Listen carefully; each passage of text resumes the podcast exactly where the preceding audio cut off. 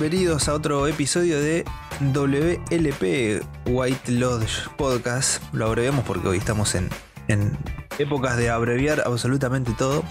Así que bueno, nos pueden conocer con, con las siglas o con el nombre completo.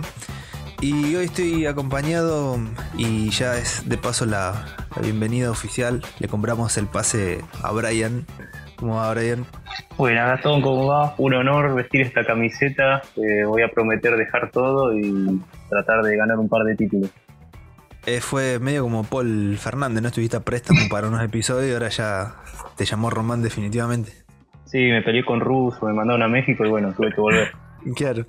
Eh, y bueno, ese es el llamado que no, no se puede negar. ¿no? No, si me llama Gastón, tuve que decir que sí. Claro.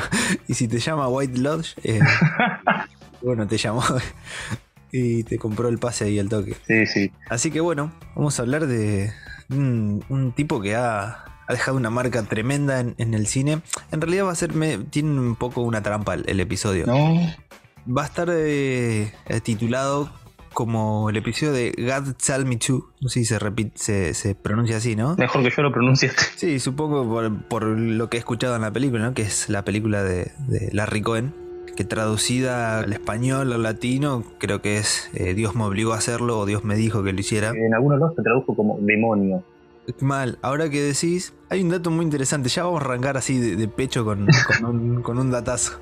La traducción a, a demonio fue, justo estábamos hablando hace un ratito, de, de que Roger Corman, que ya a esta altura es, creo que no hubo una película del género en la que el tipo no estuviera involucrado. Es ¿no? el tercer integrante, el tercer Beatle. Sí, sí, es, el tipo está, está, estuvo en todo. Cualquier cosa, viste, que hayas visto entre los 40, 50, 60, 70, 80, eh, hasta hoy en día, no sé, es- están todas el, el rollo. Él compró los derechos de esta película para, para llevarla por ahí, por diferentes lados. Y en una de las proyecciones, le- en realidad le fue muy mal. Creo que Larry eh, se había enojado un poco porque no, no tuvo muy buena promoción. Y ahora vamos a hablar, vamos a ver un poco por qué, ¿no? Porque es una película que, que la verdad que puede ofender a más de uno. Y ponele, sí. Sí. Y bueno, se parece que, que la película se estrenó creo que en Texas. O se, se proyectó en, en Texas eh, una de las primeras veces. Y supuestamente es un, un estado muy católico, muy creyente. Y no gustó. Entonces Corman quedó, eh, digamos, no sabía si seguir eh, llevándolo a otros lados. Y entonces le pidió cambiar el nombre a, a Demonio.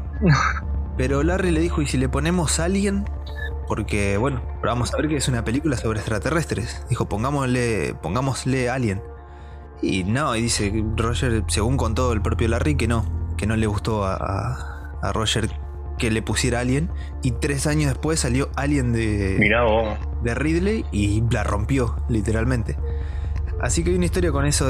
ahí fue donde Roger le dijo, no, pongámosle mejor demonio. Que en realidad no, no sé si tiene demasiado que ver, ¿no? Pero Sí, creo que creo que se pega más con Alien incluso, pero tampoco, ¿viste? Sí, sí. Pero bueno, es un dato que me pareció interesante porque es muy flashero. Y, y bueno, esa es la conexión, creo que fue la única conexión que tuvieron Larry con, con Roger. Bueno, pero hasta te fijas si lo- los póster, todo lo que es la, la promoción, viste, así mediática, visual, este, toda la pegatina es diferente para Demon que para God Told Me To. Como en Demon es como re abstracto, es un póster que se parece al de, de Shining, viste, como una figura así en las tinieblas. Y en Dios me dijo de hacerlo, está ahí el policía con el fierro, una cara en el cielo, es como que se nota las dos versiones que buscaron darle a la publicidad. Sí, hasta tiene un warning el póster, ¿viste? Que dice, cuidado, tiene escenas que pueden afectar la sensibilidad o no sé qué, algo así dice Sí, el sí. póster. Pero bueno, decía que eh, este va a ser medio tramposo el episodio porque en realidad vamos a hablar de Larry en general y bueno, vamos, seguramente vamos a hablar un poco más de, de esta película, ¿no? Eh, pero bueno, también vamos a mencionar un poco de, de, de Larry en general. Que lamentablemente también murió hace, creo que antes de la pandemia murió, ¿no? Falleció. 2019 creo, sí. Sí, sí, 2019, sí. Mira, estoy viendo. El 23 de marzo murió y, y hoy estamos ahí en esa fecha grabando. Así que casi que como No, ya está. Es una señal. que, eh, ya pasó la ¿Viste? fecha, el 23, pero estamos ahí nomás y bueno, mira vos. Dios me dijo que, que grabaron esta fecha. Que lo posponga. Pero bueno, Larry Tremendo, ¿no? Hacer. eh, debe ser uno de los pocos tipos que literalmente hizo lo que quiso con sus películas. No, sí, tremendamente eh, versátil porque creo que hizo de todo, no sé, no sé, tirame un género y lo barajó el chabón y lo hizo. Y la libertad. La libertad con lo que hizo todo. Sí. Sí, porque aparte creo que son todas producidas y escritas por él, sus películas, salvo la última, Original Gangsta, eh, todas las demás las escribió y las produjo él. Y además, eh, todo muy cine independiente y del, del famoso clase B. Pero el clase B real, viste que hoy medio que, que se desvirtuó un poco o, lo usamos mal el película de clase B. Sí, sí. Eh, o sea, hoy se usa más que nada como, como si fuera una película mala o, trucha o de menor calidad. Pero en realidad creo que el, el- el cine clase B Claro, es... una distribución súper mínima. Claro. Aparte tiene una onda muy, ¿cómo se llama? Muy así como cine guerrillero, ¿viste? Como que el chabón agarra la cámara y sale a filmar ahí por, por la calle con extras que ni saben que son extras. Y me recordó mucho a la onda de George Romero. Sí, tal cual, tal cual. Eh, en esta película, en, digamos, la película central, vamos a llamar del episodio, hay cantidad de escenas en donde de fondo la gente no tiene ni idea qué está pasando. Y, y no sé si seguramente te has dado cuenta, pero en otras también. Pero en esta Sí, se nota sí. más, eh, porque hay, hay muchos exteriores, filmados en exteriores y mm, en la ciudad. Y pasa gente por el fondo que se queda como diciendo, mira, estos tipos están, o sea, se estaban viendo gente con cámara. Sí, gente que se ríe. O bueno, creo que suma un poco porque todas las, en esta película sobre todo, God en especial, pero todas las filmografías son como situaciones muy caóticas y que muy aleatoria, muy abstracto todo. Creo que le suma un poco al desconcierto que haya gente atrás que como que está haciendo cualquiera. Sí, es tremendo. Bueno, si vos ves las primeras tres películas de, Mm. de él como director, es eh, el tipo entró a dirigir directamente en, el, en lo que sería el Black Exploitation, el cine de, de negros. Tiene esa especie de trilogía que es Bond, Black Caesar, claro, y Hell Up in Harlem. Como si fuera el padrino, pero de negros, sí. eh, con un negro. Es eso. Incluso eh, es muy gracioso porque estrenó antes del padrino. ¿El padrino de, de qué año es? Para. Del 72. Ah, no, claro, estrenó, sí, porque la primera esta es del 72, estoy viendo. De Bone, sí. bueno, pero- fue ahí, muy paralela. Sí, muy fue- paralelo, ¿no? Entre rodaje y preproducción y todo lo que suma, no creo que te haya dado tiempo de copiarte. No, no, y, y porque aparte hizo las hizo Bond en el 72 y las otras dos en el 73, o sea que las filmó prácticamente juntas. Sí. Y esta ya es muy graciosa la, la trilogía esta porque más allá de que, de que, como es parte, digamos, del, del Black Exploitation, tiene un montón de, de mensaje a favor de, de- de los negros, básicamente, ¿no? Es una, sí. El- creo que Larry siempre estuvo muy de- del lado Y de ellos. aparece en todas sus películas, siempre hay alguna especie de proxeneta o personaje super under ahí del Bronx, que es un personaje, un rol vital en la historia siempre. Sí, sí. No sé en realidad él qué historia tendrá personalmente, pero sé que, que le interesó mucho todo el tema de, de digamos, de la comunidad en, en esa época y también antes, décadas anteriores. Y bueno, estas dos películas eh, pueden estar, bueno, las tres en general, pueden estar eh, en cualquier lista de, de Black Exploitation que vos pongas y, y son buenísimas. Sí, Pero además ya tienen esto que vos decías de, de cómo parece que está todo filmado literalmente con cámara eh, al hombro, eh, sin siquiera avisar lo, lo que iba a pasar eh, o lo que estaban haciendo. son muy documental. Sí. Eso, es un cine muy documental, sí, sí. Que después él, él ya lo fue, digamos, lo fue puliendo, ¿no? Mm. Pero por ejemplo, God es del 76, la quinta película que hizo. Y todavía se seguía notando mucho más ese, es- eso que vos decís, ese cine casi documental. Sí, yo creo que hasta Perfect, Perfect Strangers, creo que ahí es como ya cuando cambia, digamos, un poco la onda, pero hasta esa película, creo que son, todas las películas son muy parecidas en este contexto de Nueva York de día, gente, tumulto, mucha suciedad, mucha roña, ¿viste? Tal cual. Y la pregunta es, yo mm, pensaba, eh, ¿de qué, de qué trata God Tell Me To? ¿De qué trata Dios me lo dijo? Vos es, un, es una película que vos creo que ni, ni esperás ni por casualidad lo que pasa. No. Por eso ahora un poco, bueno, ya hablando de, de lo que trata la película en general, vamos a poder hablar un poco más de cómo se, se viene relacionando con este tipo de cine desde antes, Larry, pero básicamente es una película sobre extraterrestres. Es los expedientes X, la, serie sí, X-Files, antes de X-Files. Incluso creo que, que Larry dijo una vuelta que para él eh, la serie se inspiró en, esta película. Es que te digo que sí.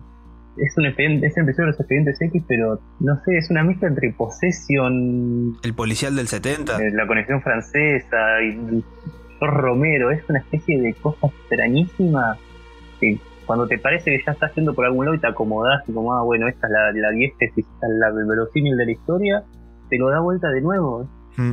Él creo que no sé si antes, yo por lo menos antes de esta película no conozco otra que toque un tema o que toque tantos temas así eh, de esta forma. O sea, lo, que estábamos diciendo recién es casi un episodio de, de, X-Files, pero sin siquiera tener el concepto de ese tipo de, de trabajos. Porque, o sea, después podés encontrar a lo mejor eh, alguna película así que, que sea de este palo, pero antes por lo menos no. No, no lo que vos decías, tiene un montón de influencias de, un montón de directores distintos entre sí. Bueno, se condensa todo en esta historia en la que, obviamente, vamos a hablar con spoilers, ¿no? Como, como en todos los episodios. Como demanda. Sí. Eh, es una película que en definitiva habla de eh, una raza de alienígenas, de extraterrestres que están en la Tierra. Va, en realidad es uno. Eh, y que quiere medio como instalar una, una raza nueva de humanos. Creo que se podría resumir más o menos por arriba como, como y de eso. te empezás a tener una cierta noción recién a la hora de película, más o menos. Todo lo anterior es un thriller. Claro, en realidad viendo, viendo todo lo que hizo Larry en, general, es como que, se entiende mucho más a qué va la película, porque lo que decíamos, sacando esta trilogía de Black Caesar, digamos, eh, El Padrino Negro, Creo que literalmente se tradujo como el padrino negro o algo así. en los flyers, por lo menos. Sí. Em, ahí nomás hizo It's Alive, que, es, digamos, literalmente una película de culto dentro de. Una saga. Sí, y bueno, y fue una trilogía, claro, terminó siendo una trilogía que se fue poniendo cada vez más bizarra pero nunca perdió la esencia. No, es muy oscura It's Alive también. Vos caes viéndola pensando que va a ser tipo de basket case, viste, como te vas a sacar de risa, un bebé que se come a la gente, y es una película muy oscura, la verdad. Sí. Y ahí, y ya se empieza, se empieza a instalar incluso desde la trilogía de, del Padrino Negro. Hay un tema muy recurrente dentro de, la filmografía de Larry, que es el tema del padre, de la figura del padre, la figura paternal, mm. o, o, el hecho de ser padre en sí mismo, ¿no? Sí el, padrino, según recuerdo, el, padrino, el que hace padrino negro, por ejemplo, no, no sé si creo que ni siquiera conocía al padre o no, no tenía ni siquiera una figura paterna, vivía con la madre solo. Claro. Y, en un momento cuando él medio como que ya asciende, se la quiere llevar a vivir con él, a la madre, o sea que digamos se había criado, se había criado sin padre. Bueno, It's Alive directamente es eh, el, sobre el trauma de ser padre, porque la película trata de, de eso. Sí como que el miedo primero a, ser, a, tener el hijo y después cuando el hijo se convierte en un peligro para la sociedad y vos sos el responsable, tener que asumir esa responsabilidad, porque después cuando el hijo tiene que ser erradicado, digamos, con esa camioneta que dice Stop Children, él tiene que, ahí ya se, como que cambia, digamos, este, el viaje interno del personaje y ahí empieza a sentir la necesidad de proteger al hijo. Como que pega todo el, camino del héroe, digamos, de la paternidad. Sí, aparte que en, un principio esta trilogía tiene momentos re, re oscuros, como decías vos, y duros porque literalmente es, hay padres que no quieren ser padres, o sea, no, no, quieren ni ver al, nene a la cara, al bebé. Eh, mata gente, todo lo que quieras. Pero en un principio, como decías vos, eh, ellos no aceptan tener ese hijo, no lo quieren. Incluso en la última, en la tercera de esa trilogía, la madre está, trabaja, no sé, en un bar. No, es el mismo bebé, sino que con el correr de las películas van apareciendo más bebés en diferentes lados. La madre del bebé de esa película no le daba ni la hora, o sea, no, le interesaba. Obviamente, cuando nació, lo, lo, abandonó. Y al final tiene esa. Eh, e, eso que decías vos de, decir, bueno, aceptar, este es mi hijo, lo, lo tengo que querer, lo tengo que salvar pero termina, ni siquiera termina teniendo a su propio hijo, digo, adopta otro hijo deforme. Que se le habían dado otros, otros deformes que crecían más rápido. Es, una flasheada tremenda. No, no, es impresionante. O sea, en la segunda película creo que es, los bebés empiezan a crecer mucho más rápido que, un humano normal. Y para la tercera película estaban todos en una isla porque los En una isla. es muy, muy delirante, pero estaban todos en una isla y ellos mismos habían tenido ya bebés. Entonces, en esa película secuestran un barco, vuelven a tierra. Uno de los bebés era el hijo de esta mujer en la tercera película, pero a su vez estaban enfermos, estaban muriendo, porque obviamente era eh, tenían algo raro, por eso eran deformes. Increíblemente todo logra encajar bien, aunque no, no suene así. no, no, aunque uno lo cuenta, pasa que es una, es una trilogía que no se puede resumir demasiado porque tenés que verla, pero en definitiva, los tipos, los bebés que ya habían crecido eh, y habían tenido su propio bebé, van al, digamos, al mundo de los humanos para, para darle el bebé y que lo cuiden ellos porque ellos se estaban muriendo. Entonces esta madre que no había querido criar a su hijo termina criando lo que sería su nieto, entre comillas, deforme. Claro. Y, y ves muy delirante, pero eh, el resto de las películas eh, también plantea el, mismo tema.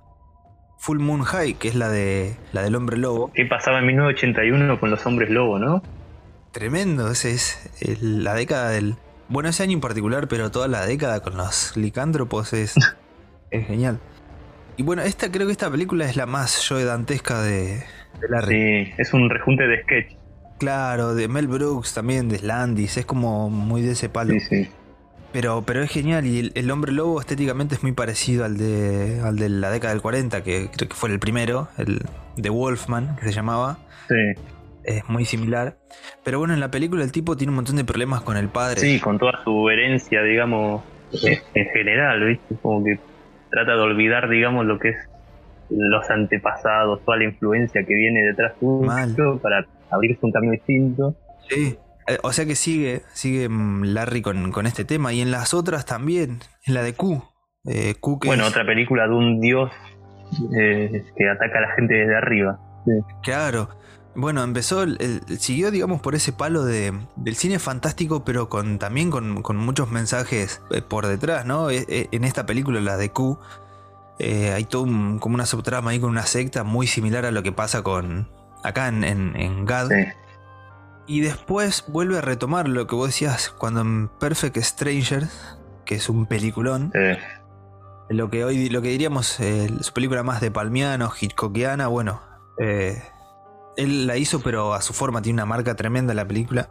Y también, digamos, gran parte del eje central de la película se relaciona con la paternidad. Sí.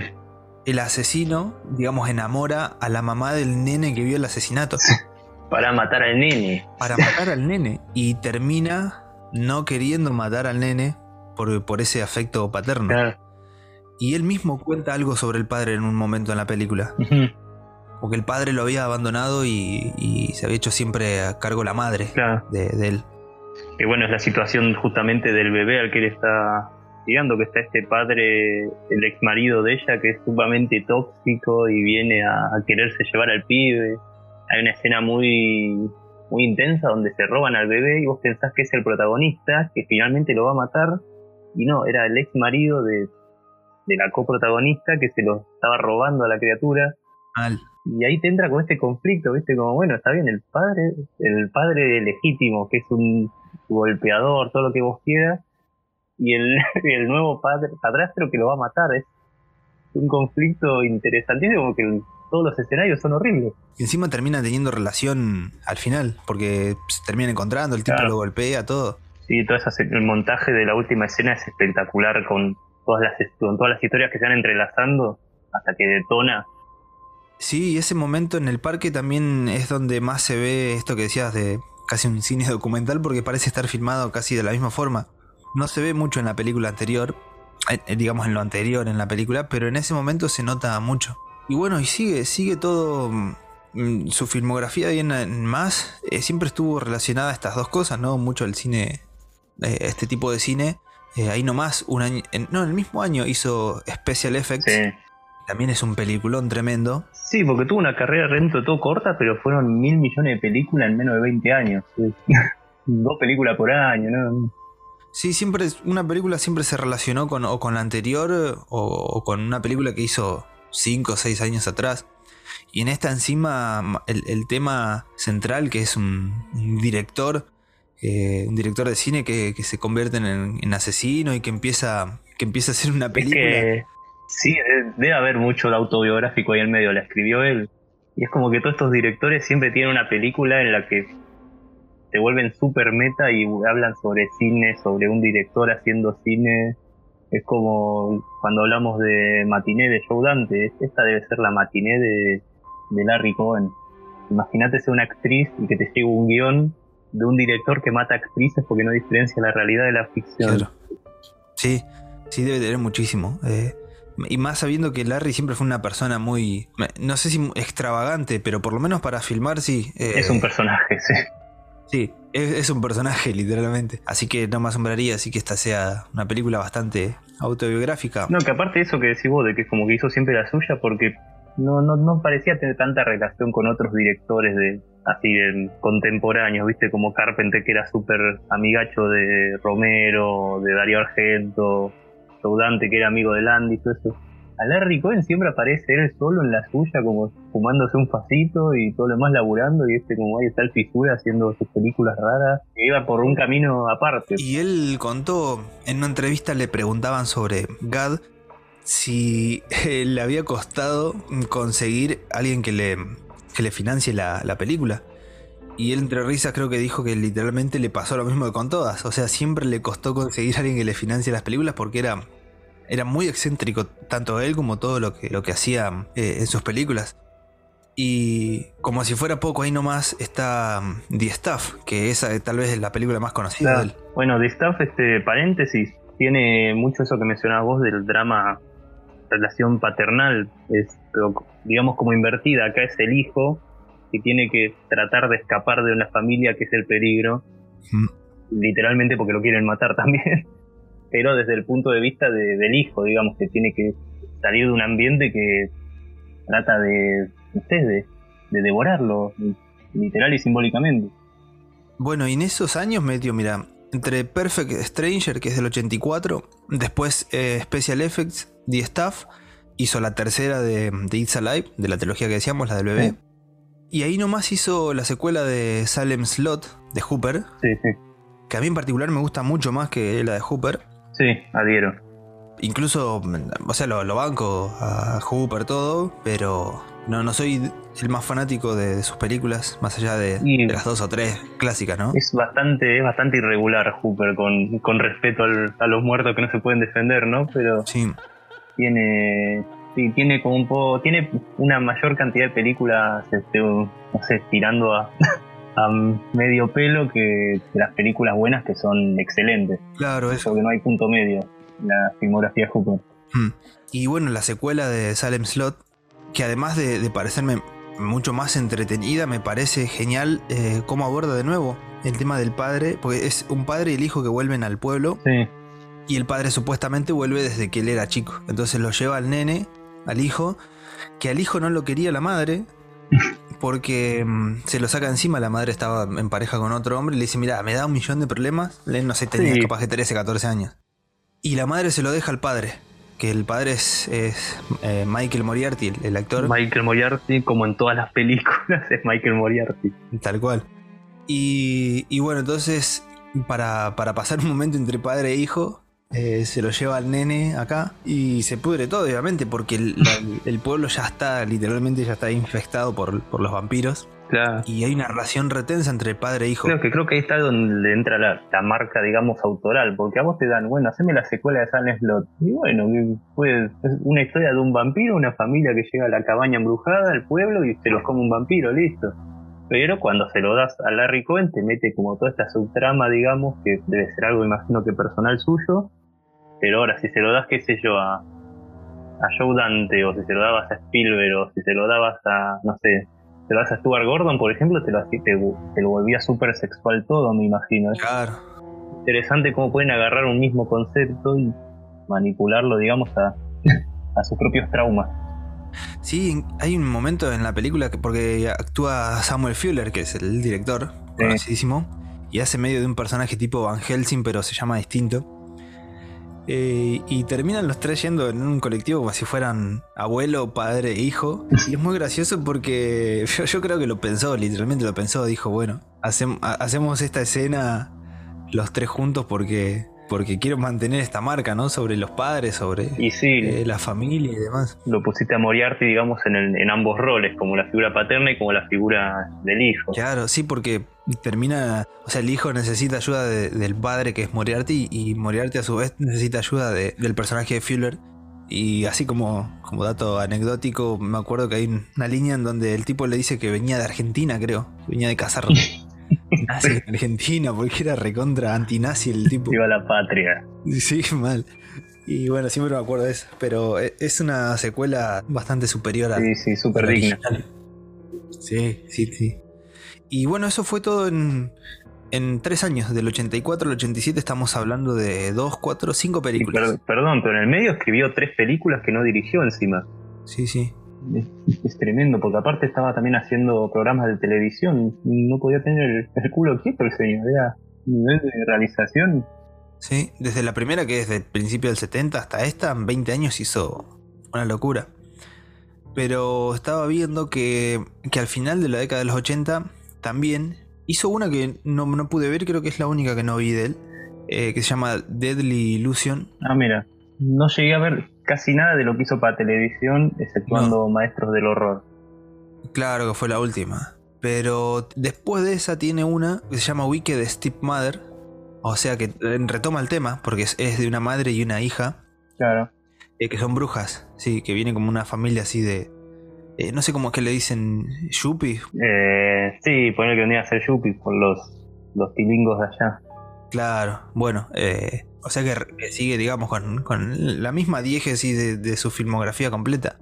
Y, ahí nomás tiene, bueno, ya. Ya es del 90. The Ambulance, que a mí me, me encanta, es un peliculón. Es muy buena. Es que, o sea, son un grupo de, de ladrones de gente que tiene diabetes. Podría ser un episodio de Seinfeld tranquilamente, Sí, es pero tremendo. no, es un thriller policial. Mal. Vale, y aparte tiene. Tiene mucho de las dos décadas del 80 y del 90, porque está literalmente en el medio, a principios de los 90. Sí, sí. Aparte tiene un ritmo que no, no frena en ningún momento. Como inicia en esa Nueva York, esa Nueva York que siempre muestra a Larry Cohen que estás cagando de calor, que es una forma en la que nunca representan Nueva York. Siempre te muestran como algo frío. Pero siempre te muestran a Nueva York y las que están todos chivados, hay roña, hasta el epicentro ahí, el Times Square, está todo re sucio, es un asco, no sé qué. Y decís como, ah, esto va a ir por el lado de Perfect Strangers, no sé qué.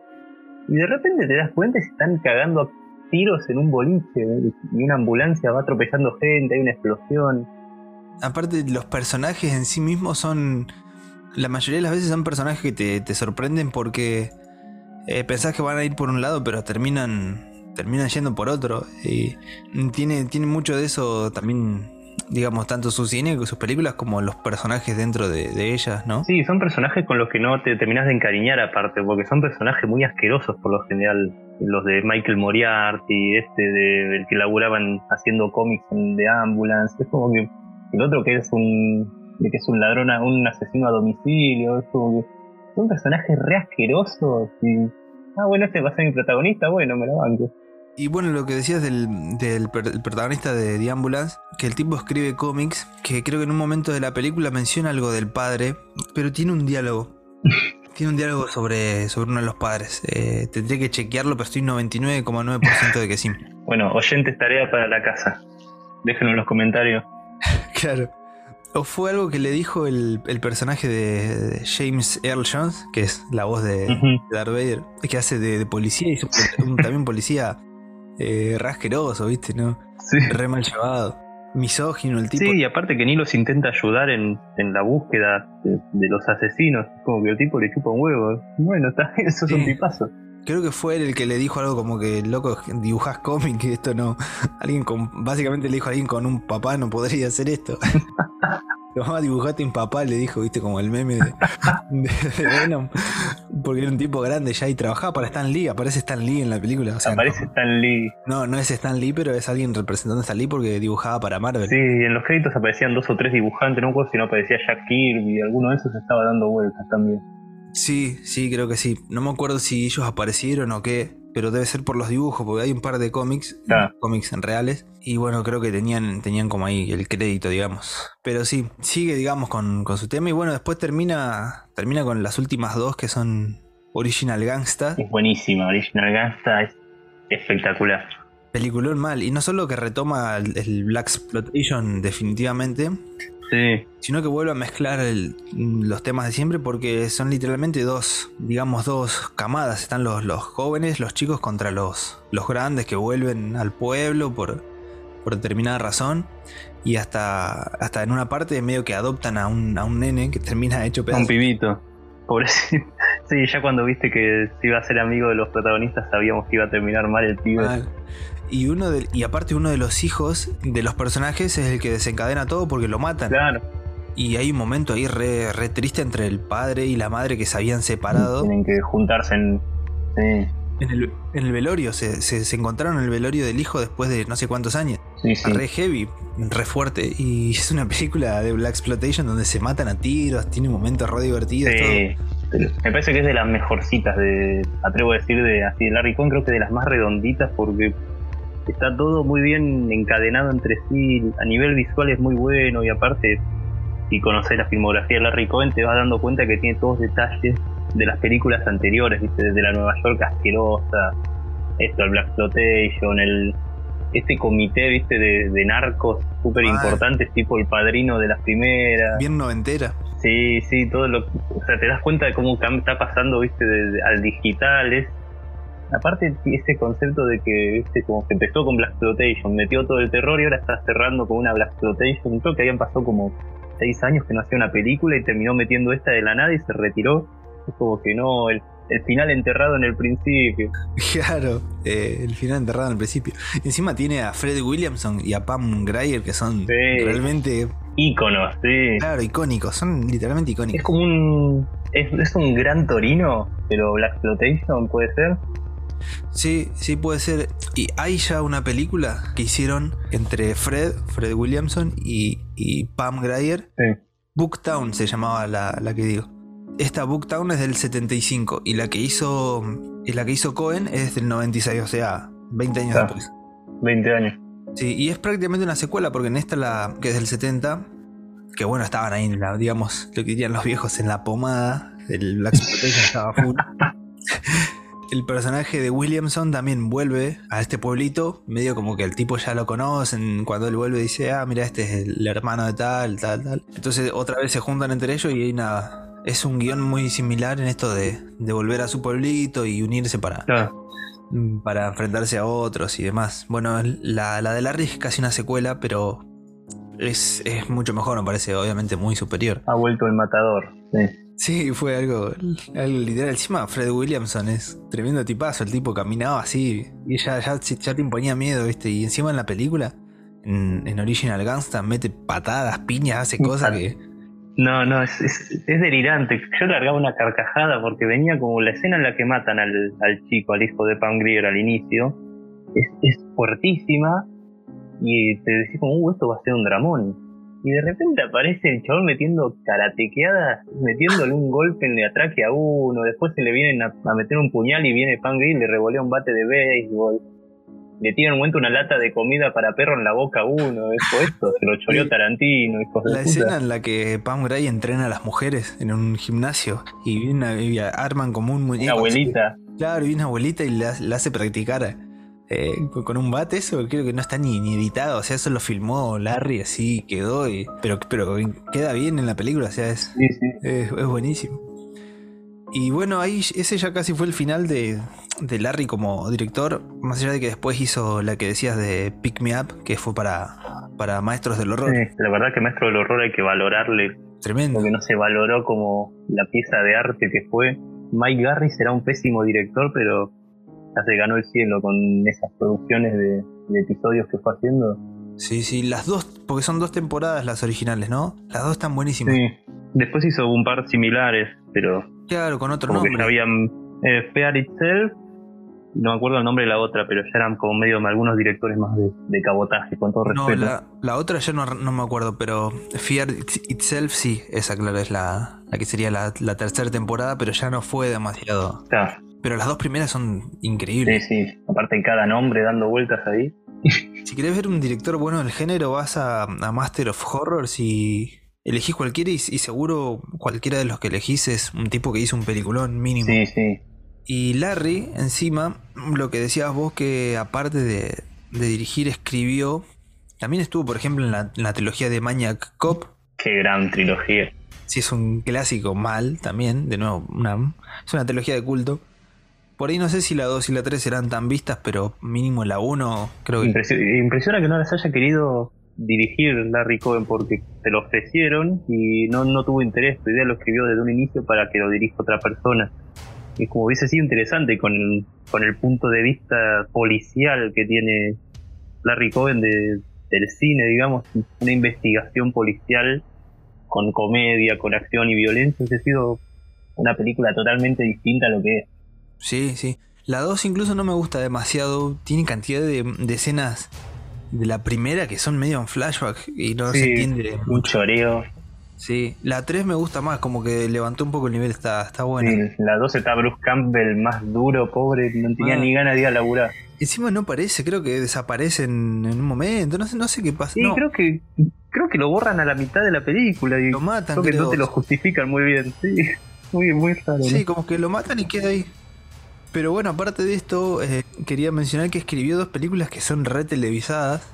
Que una es eh, Phone Boot, que es de la, la, dirigió Schumacher, Joel Schumacher, que es con, ¿cómo es? Colin Farrell. Que la pasan todos los días por The Space, sí. Claro, es una película que, que literalmente la vio todo el mundo. Y la del celular con, con Statham, que esa no me acuerdo quién la dirigió, pero bueno, está Kim Basinger, eh, Kim Basinger, Statham y no me acuerdo qué más que fue ahí en el furor de, los celulares cuando que, básicamente es que la secuestran a Kim Basinger y se comunica con uno que tiene el celular, qué sé yo, y es, medio del estilo de película de Statham, pero antes de saber que iba a hacer todas estas películas. Claro, pues en ningún momento te podés imaginar que está metido la misma persona que hizo la película esa de una serpiente que se come a la gente en Nueva York.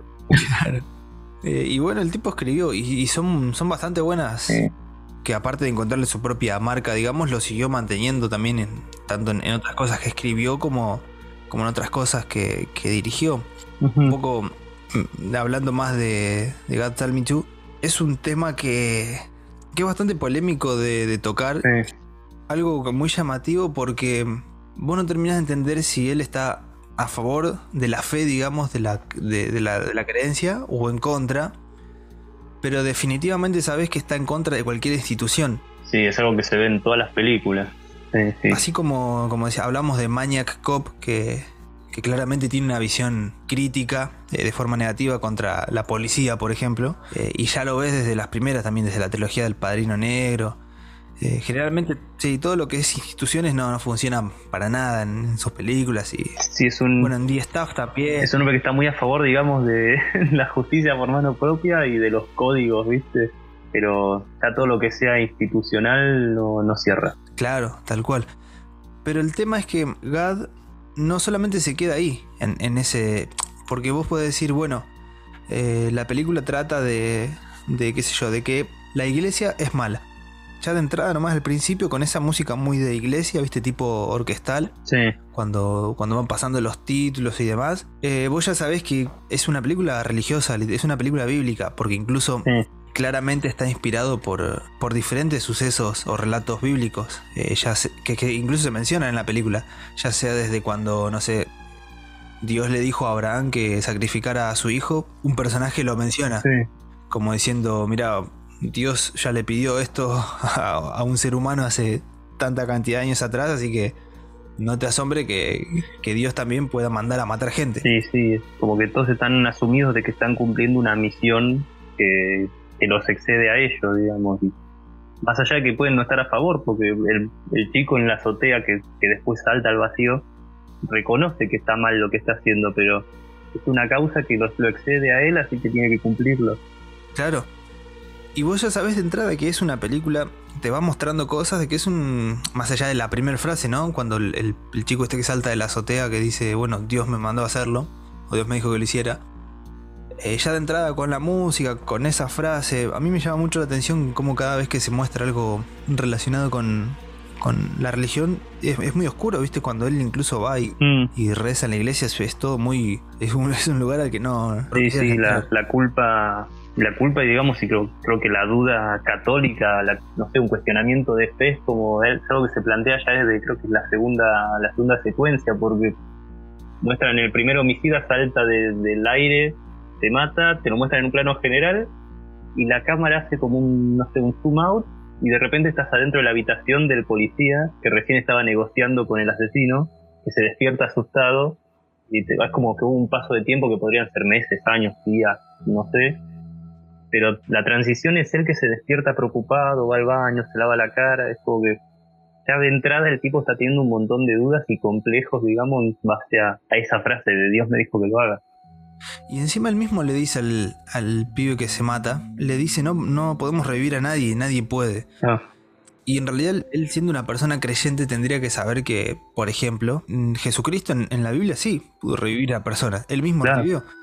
Eh, entonces como que siempre está ese choque, lo que decía, claramente Larry está en contra de las instituciones y una de ellas es la, iglesia, pero de, la fe en sí no, incluso el, mismo personaje es una persona creyente y en un momento de la película se menciona, él es creyente de verdad, no es como el resto, pero la, religión lo, va a terminar matando, la religión puede, puede derrumbar a, las, mejores personas o algo así, menciona.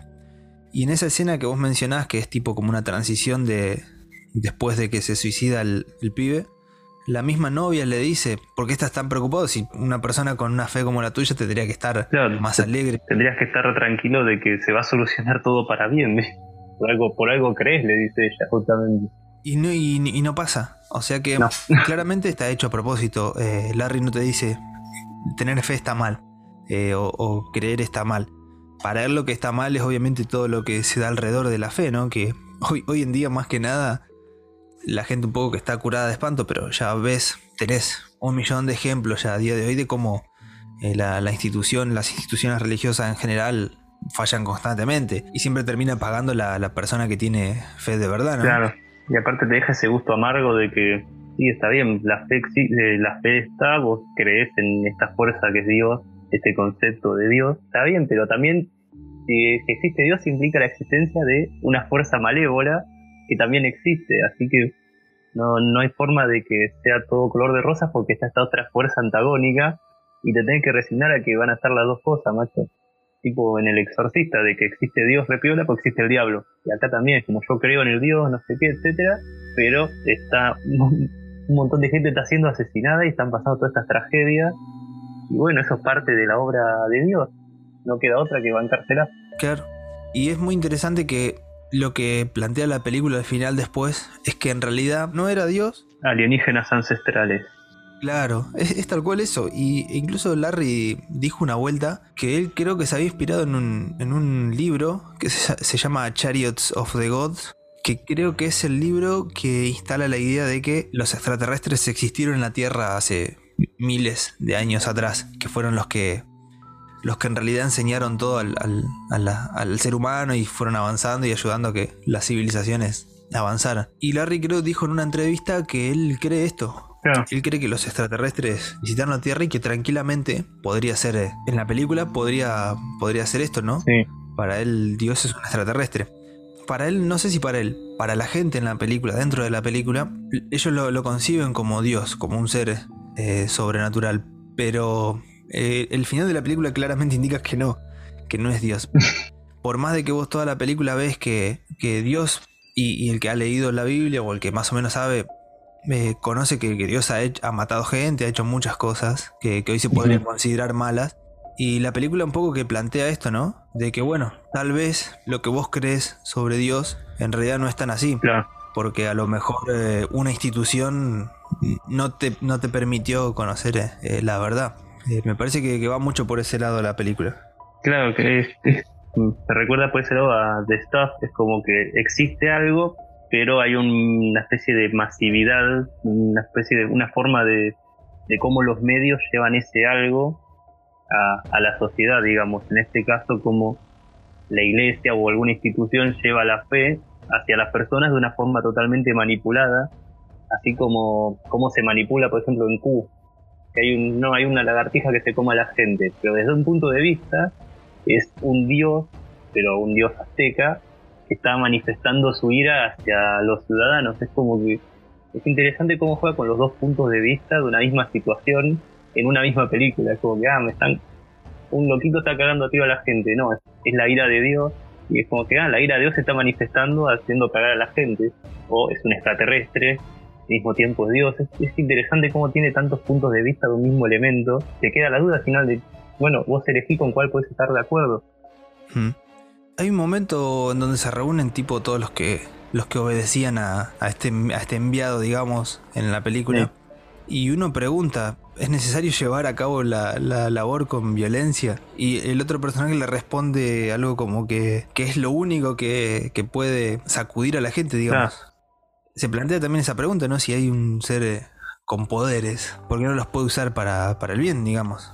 ¿Por qué no, no, podría demostrar su presencia, qué sé yo, sanando a miles de personas? Y medio que en la película se responde eso, porque es como que no causaría el mismo efecto, tal vez. Necesitan, digamos, que necesitan que la gente note, digamos, esta intervención y que por ahí la vienen haciendo hace años, no sé, no queda claro si es algo que está sucediendo ahora o es algo que viene desde siempre, pero es algo que, que no se, que está sucediendo de antes, nunca se notó y están teniendo que recurrir a medidas, medidas extremas. Claro. Y por eso en esa escena le decía que están todos reunidos así medio... Comité. Claro, un comité y.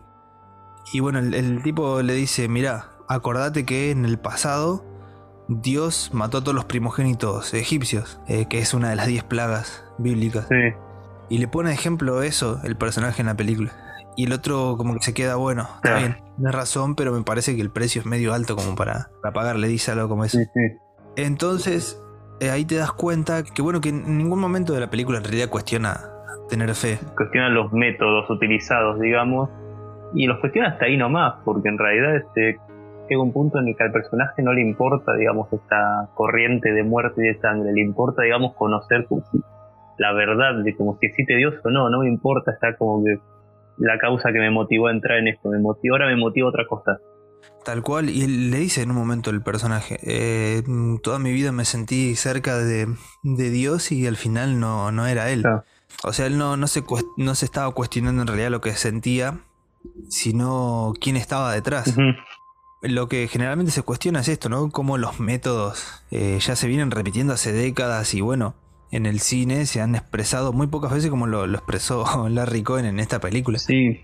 Llevándolo para, para este lado bien del fantástico, relacionándolo justamente con esto, ¿no? Che, en realidad, mira, están muriendo, están matando personas en nombre de Dios, pero no es Dios, es un extraterrestre, es un tipo que vino del espacio, tiene poder y está influyendo en la gente para que, para que mate a otros. Sí, porque las películas que se me ocurren que puedan tener una onda similar a esto son muy posteriores. Porque pienso, bueno, los expedientes X que tiene diversos episodios con esta temática más, mucho más comprimida, obviamente. Pero pienso también, si no, en El Exorcista 3, es, tiene una onda muy así de thriller policial, con misticismo. Hmm toda esta cosa mandinga, pero vino 20 años después. Posesión, la de Zulawski, también tiene como esta cuestión, viste, de como el icono religioso y cómo se va de, cómo se va destruyendo desde la búsqueda personal de las personas, desde la ciudad que está dividida también, pero vino también 10 años después, la profecía, no sé, es muy interesante cómo está no sé si fue la única que trató este tema, pero que creo que fue la primera, por lo menos. Sí, sí, yo repito, yo no recuerdo otra antes, muy pocas después, y esas pocas creo que son dos de las que mencionas vos. Eh, aparte, no, la verdad no se me viene a la mente.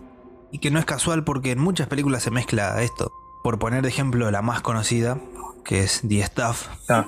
El, también vos tenés la parte más fantástica, ¿no? De cómo la gente se va contagiando, de cómo esto. Sí, el yogur. El yogur, claro, tipo yogur, helado. Sí, porque inicialmente vos ves en el principio que hay una cosa, pensás que va a ser tipo de Blob, la película de la cincuentosa. Claro. Eh, vos ves la cosa y decís, justamente, bueno, va a ser mm, algo más relacionado a, ese tipo de películas, ¿no? Claro. Pero por el otro lado tenés toda la crítica que, que después muchos conocen, por ejemplo, por eh, por Carpenter en Daylight. Y Larry Cohen ya la hizo antes, porque The Staff... The Staff tiene mucho de Halloween 3, por ejemplo, con todo lo que son las propagandas televisivas, que la gente la ve y empieza a consumir y va al supermercado y encuentra las cosas. Halloween 3 que lo hacía con las máscaras, lo hace mucho más claro. Sí, Sí, sí, tal cual. Él siempre la relacionó con su propio cine. Creo que si algo, si algo tiene que otros no tuvieron es llevar todo para, para su lado. Sí.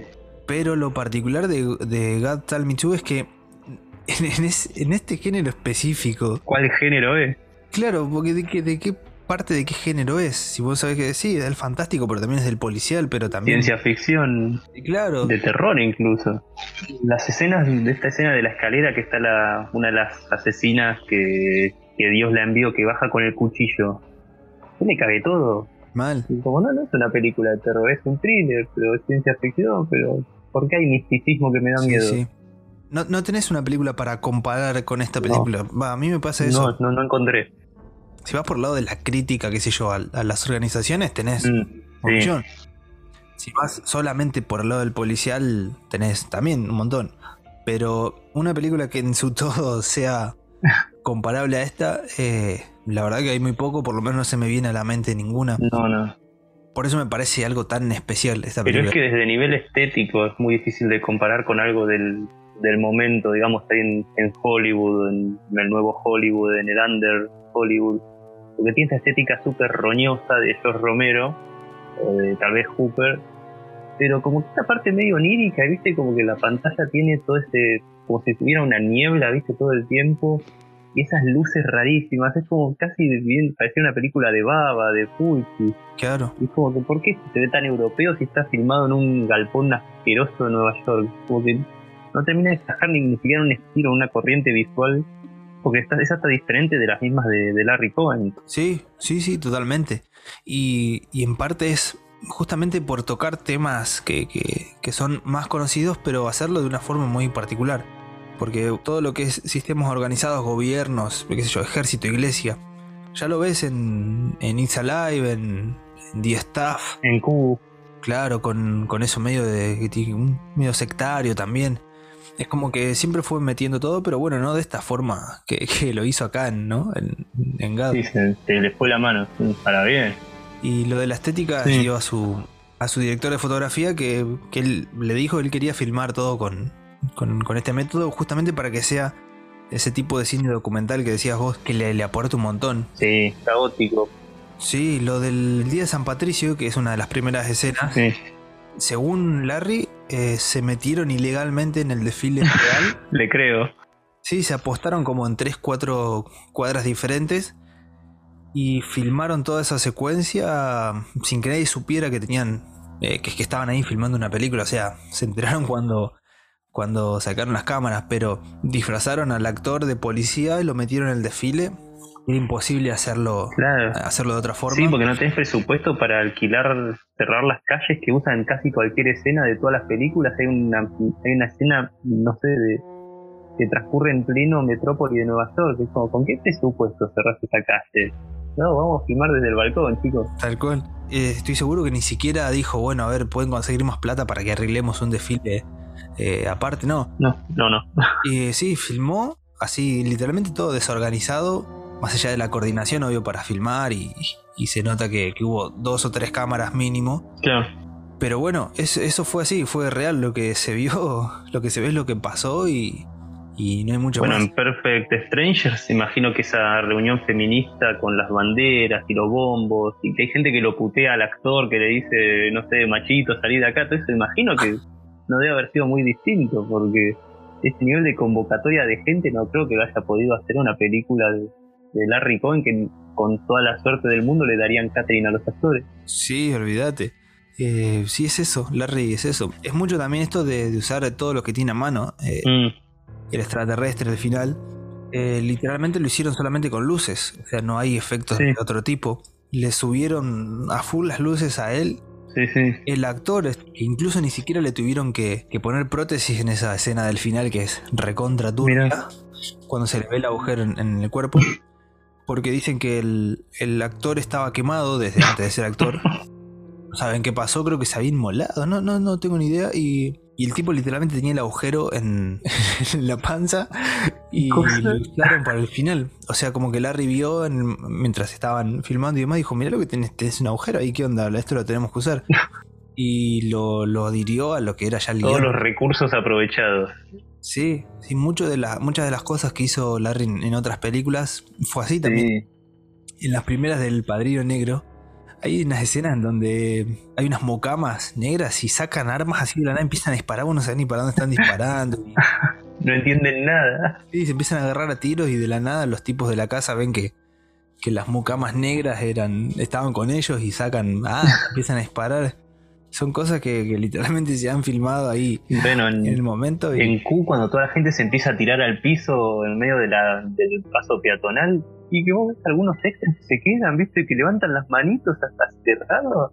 Ya, imagínate, está quedando por la calle y de repente todo el mundo se empieza a tirar al piso. ¿eh? Me parece que se necesitan más que vuelva ese tipo de, de cine guerrillero. sí. Y los mismos actores, vos ves que han tenido libertad para, para hacer lo que quisieran. Sin ir más lejos, Moriarty, Sí. que ha estado en un montón de películas, que es él en todas. O sea, te das cuenta Sí, que, sí. que no, no tienen órdenes específicas. Obviamente le dan el guion y demás, pero vos imaginate un guion como el de, el de esta película. No, ¿cómo podés llegar a hacer algo mal? Total, si algo queda raro, que siga, siga, todo pelota. bueno, la escena de la nave espacial Sí. es una escena de, de otra cosa, no sé de qué.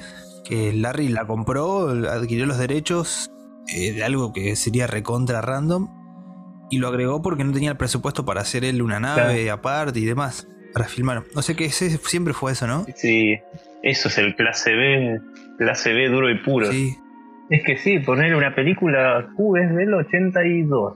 Imagínate hacer en el 82 una película de un monstruo gigante que John agarró como no lo quiero hacer ahora a color en Nueva York.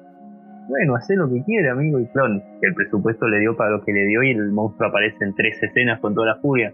claro. Sí, se ve medio feo, porque creo que le envejeció bastante mal. Es un poco polémico, pero como, no sé en qué cerebro pintaba hacer eso en 1982 cuando la última película que se hizo de un monstruo gigante habrá sido hace 20 años. Claro.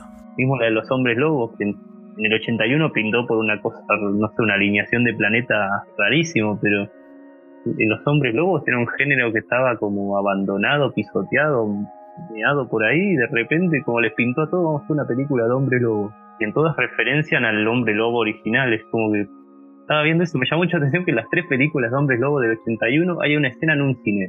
No sé Sí. por qué, una cosa Eh, rara Howling. en The Howling cuando entran a ese cine porno rarísimo, en Hombre Lobo Americano en Londres cuando entran a ese otro cine porno rarísimo, y acá en Full Moon High cuando filman una película porque la piba era cineasta experimental, no me acuerdo, qué cosa rarísima pasaba. Sí, sí, sí, hay algo muy, muy llamativo.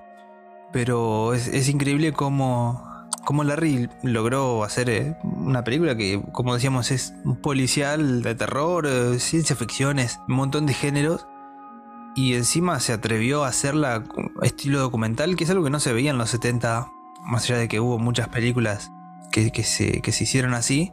Y hoy, bueno, obviamente hoy ya está, creo que desde mm, Blair Witch Project Sí, ya está muy incorporado. Sí, ya de ahí en más ya no, no, no asombra, ¿no? Pero bueno, imagínate que en los 70 tocar eh, esos géneros de esta forma no claramente no, no se hacía porque incluso podía quedar medio, medio mal. Porque aparte pasa de ser una ficción normal, digamos, este, genérica, a ser tipo documental y después pasa a ser tipo periodístico, porque la última escena es él declarando frente a una cámara de televisión. Mal. Y hasta el periodístico. Claro, mira, rompe la cuarta pared y tira ese final que es, te, te pone la piel de gallina. Que es algo que se repite después en Special Effects, cuando el final es casi el mismo, que el John dice como, qué pedazo de película que hicimos. Y que tiene los intertítulos que te van como cambiando, te ponen intertítulos en medio de la película que te separan la ficción adentro de la otra ficción. Es como que, no sé, la diégesis y lo verosímil de las películas cambian todo el tiempo. Sí, y tiene rangos muy extremos, digamos. Más allá de que se mueven los mismos parámetros, pero una película puede ir por un lado y la otra por otra. Y bueno, aún así seguir diciendo de él. Y en esta, en, en GAD, hasta en el mismo montaje, ¿viste lo que es el montaje? Eh, hay escenas que Sí, sí. cortas de la nada, que no es que está mal, o sea, no, No, no, no no. estoy diciendo que está mal, sino que está literalmente usado a propósito para, para generar esto. Estás viendo de un segundo a otro, ves otra cosa que, que en realidad se termina relacionando con lo que venías viendo, pero Sí, esas escenas que, que te tira la cámara encima de algún actor o que algo se mueve para los costados, una luz que se mueve y de repente corte a una reunión en una oficina de madera y están todos hablando durante 20 minutos en una mesa sin que pase nada. Y te quedas como, ¿qué, qué que ¿Se acabó el presupuesto? estaban cagando a palo recién. No, tremendo. Aparte tiene momentos eh, que también, como mencionabas vos, de la escalera, eh, tenés un momento que es cuando el padre cuenta cómo mató a la familia, cómo atrajo a la nena. Sí. Es un tipo literalmente sentado contando que mató a, la esposa y a los dos hijos. Y te produce el mismo miedo que la escena del pasillo, porque lo que hace el loco, lo que dice el loco es tremendo. O sea, no, no necesitas ni siquiera ver eh, lo, que pasó, los asesinatos. Sí, sí. O sea, son cosas muy, muy crudas y, que aún dentro de la misma película están mostradas de diferentes formas, porque lo, lo de la mujer que lo ataca en el pasillo también es algo bastante heavy, pero es mucho más explícito. Lo mismo cuando te muestran cómo la, en el, flashback en blanco y negro, en, sepia quiero decir, cuando la chabona que es abducida y se sube al auto y se escapa, está contado distinto, con una imagen así tipo flashback, que no te muestran cuando el chabón cuenta que mató a la familia. Es como que cada caso está contado de una forma audiovisual diferente al otro. Sí, sí, y todo es parte de lo mismo. Mm. Y digamos, todo va aportando cada vez más. Se nota que estuvo experimentando con la película esta, que era de las primeras, experimentó un montón de recursos que después vas viendo cómo los utilizó en las siguientes películas, pero acá los utilizó todos los recursos que tenía, están introducidos y increíblemente funciona. Sí, sí, sí. Y bueno, el final es literalmente lo que diríamos radical porque es algo que no se, no se ve. O sea, hacer un final así en, ese, en esa época extraterrestre queriendo crear, digamos, toda una raza superior y después de ver en toda la película que fue a base de, de violencia y muerte. Un extraterrestre súper andrógino aparte que no es un detalle menor en el 76. Y bueno, en, la película se menciona un par de veces que los bebés que nacían, que terminaban siendo extraterrestres, no sabían si eran nenes o nenas. Cada vez se va poniendo más, más turbia hasta, ese final. Incluso cuando cuentan que, todos los hijos que. todos los embarazos que había tenido los perdía y que él se alegraba de que los hijos estuvieran muertos. no, es oscurísimo. Es un concepto muy heavy y decir que te alegras de que se muera tu hijo. Y la, misma ex mujer pregunta ¿qué, clase de persona, qué clase de hombre hace eso. Bueno, después el tipo te das cuenta que no era un hombre normal, común y corriente. Incluso lo primero que hace cuando descubre, digamos, entre comillas, sus poderes es ir y hacer que se mate el negro. Claro, en, el boliche. Claro, y que el negro encima ya había matado a un policía y lo quiso hacer pasar como si fuera parte de, los que eran enviados por Dios. Sí, no, es, es impresionante cómo el personaje se va volviendo tan oscuro y vos estás ahí, pues bueno, este va a ser mi protagonista de ahora en adelante. Sí, sí. Así que creo que básicamente es, era hablar un poco de eso, ¿no? De, de la locura de película que es eh, God Tell Me Too, pero también de lo que es Larry Cohen. Es que para hablar de Larry Cohen tenés que mencionar God Tell Me Too y viceversa, porque como que creo que ambos engloban mucho del otro, eso como es una pieza fundamental de la filmografía y como que engloba todo lo que viene después. Sí. Y también si no era Told Me Too, era Special Effects, que es como que claro. desde un punto de vista más tirando a, lo técnico, digamos, de los recursos técnicos que utiliza, digamos, entre estas dos películas creo que está todo lo que viene a ser la, la movida larricoeniana. Sí. Bebés come gente, lagartijas come gente, comida come gente, conceptos como Dios. Es una locura porque aparte también se metió con otros, otros conceptos como los vampiros, como los hombres lobos, o sea, tomó todo, no dejó nada sin, sin tocar. Lo mismo que The Ambulance, por ejemplo. Bueno, es un concepto que claramente no vas a ver en otro lado el de Ambulance. Claro. O gente que se hace pasar por enfermeros y secuestra a personas diabéticas para experimentar es muy extraño, pero termina siendo demasiado bueno. es una sinopsis que no se ve todos los días. No, no, no, tal cual. Y creo que con todas las películas podés hacer lo mismo. Y para que te des una idea, la película más tranquila trata sobre Edgar Hoover. Claro. Así que bueno, no sé si por ahí vos querías agregar algo más, pero. No, creo que algo recomendarles que vean a Larry y a, toda esta movida del terror under, George Romero, eh, Stuart Gordon, que ya lo mencionamos. Sí. Creo que hay muchas cosas riquísimas para encontrar ahí que, que pasan un poco desapercibidos y que la verdad es que tienen de todo lo que puedes buscar y un poco más. Obviamente que God Tell Me no va a estar en Netflix porque literalmente explota el servicio de streaming y llegar a estar ahí. Pero está en YouTube en varios idiomas, está en gallego, está en inglés, está en francés. La podés torrentear en cualquier lado, o sea, son películas bastante accesibles para el que quiere, para el que ya sabe buscar y demás. Pero bueno, nunca está de más recomendarla. Total. totalmente. Así que bueno. Un gustazo, la verdad. Así que será hasta la próxima podcasteada. Sí, tal cual. Así que nos vemos el próximo episodio.